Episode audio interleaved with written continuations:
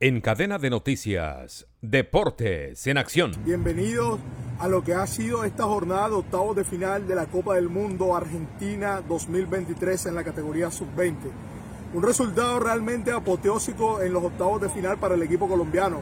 que ha vencido cinco goles por uno a su similar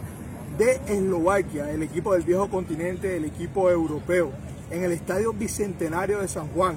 con este resultado, Colombia se instala en los cuartos de final de la Copa del Mundo, donde ya tiene rival.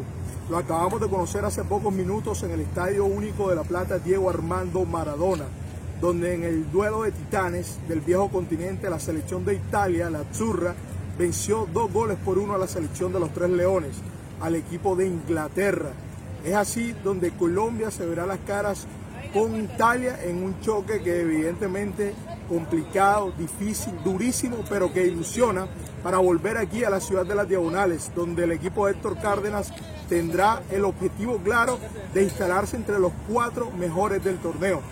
En primer turno en este estadio, la selección de Brasil, el Scratch du Oro, ganador de cinco Copas del Mundo Sub-20, está a una del seleccionado argentino, venció al equipo africano de Túnez cuatro goles por uno con una figuración estelar de Andrés Santos, el joven jugador del Vasco da Gama de Río de Janeiro, que ya está prácticamente contratado por el Chelsea de Inglaterra. Así como Brasil sigue su camino en busca del hexacampeonato para igualar a la selección argentina como las selecciones con más títulos en la categoría sub-20.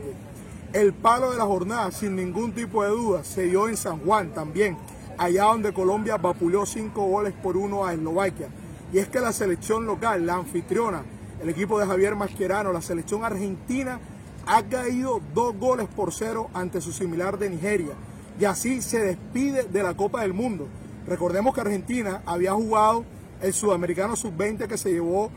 a inicio de año, se llevó a la postre en nuestro país. Primero en la ciudad de Cali, la, fase de grupos donde Argentina ni siquiera clasificó al hexagonal final que se llevó a cabo en la capital de la República, en la ciudad de Bogotá, en el Estadio del Campín. Pero al despojar de la sede a Indonesia por temas políticos y demás, Argentina aprovechó, se movió muy bien su presidente Claudio El Chiquitapia y la FIFA le entregó la sede de la Copa del Mundo. Por ende, al ser anfitrión, Argentina participó del certamen orbital, pero llegó hasta octavos de final una encopetada Nigeria, que ya había dado un palo ganándole 2 por 0 a Italia en la primera ronda y que también la había ganado a la República Dominicana y había caído 2 por 0 ante Brasil,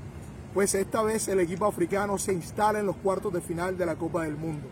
Me despido desde las adyacencias, ya desde afuera del Estadio Único Diego Armando Maradona, Álvaro Pérez Leones.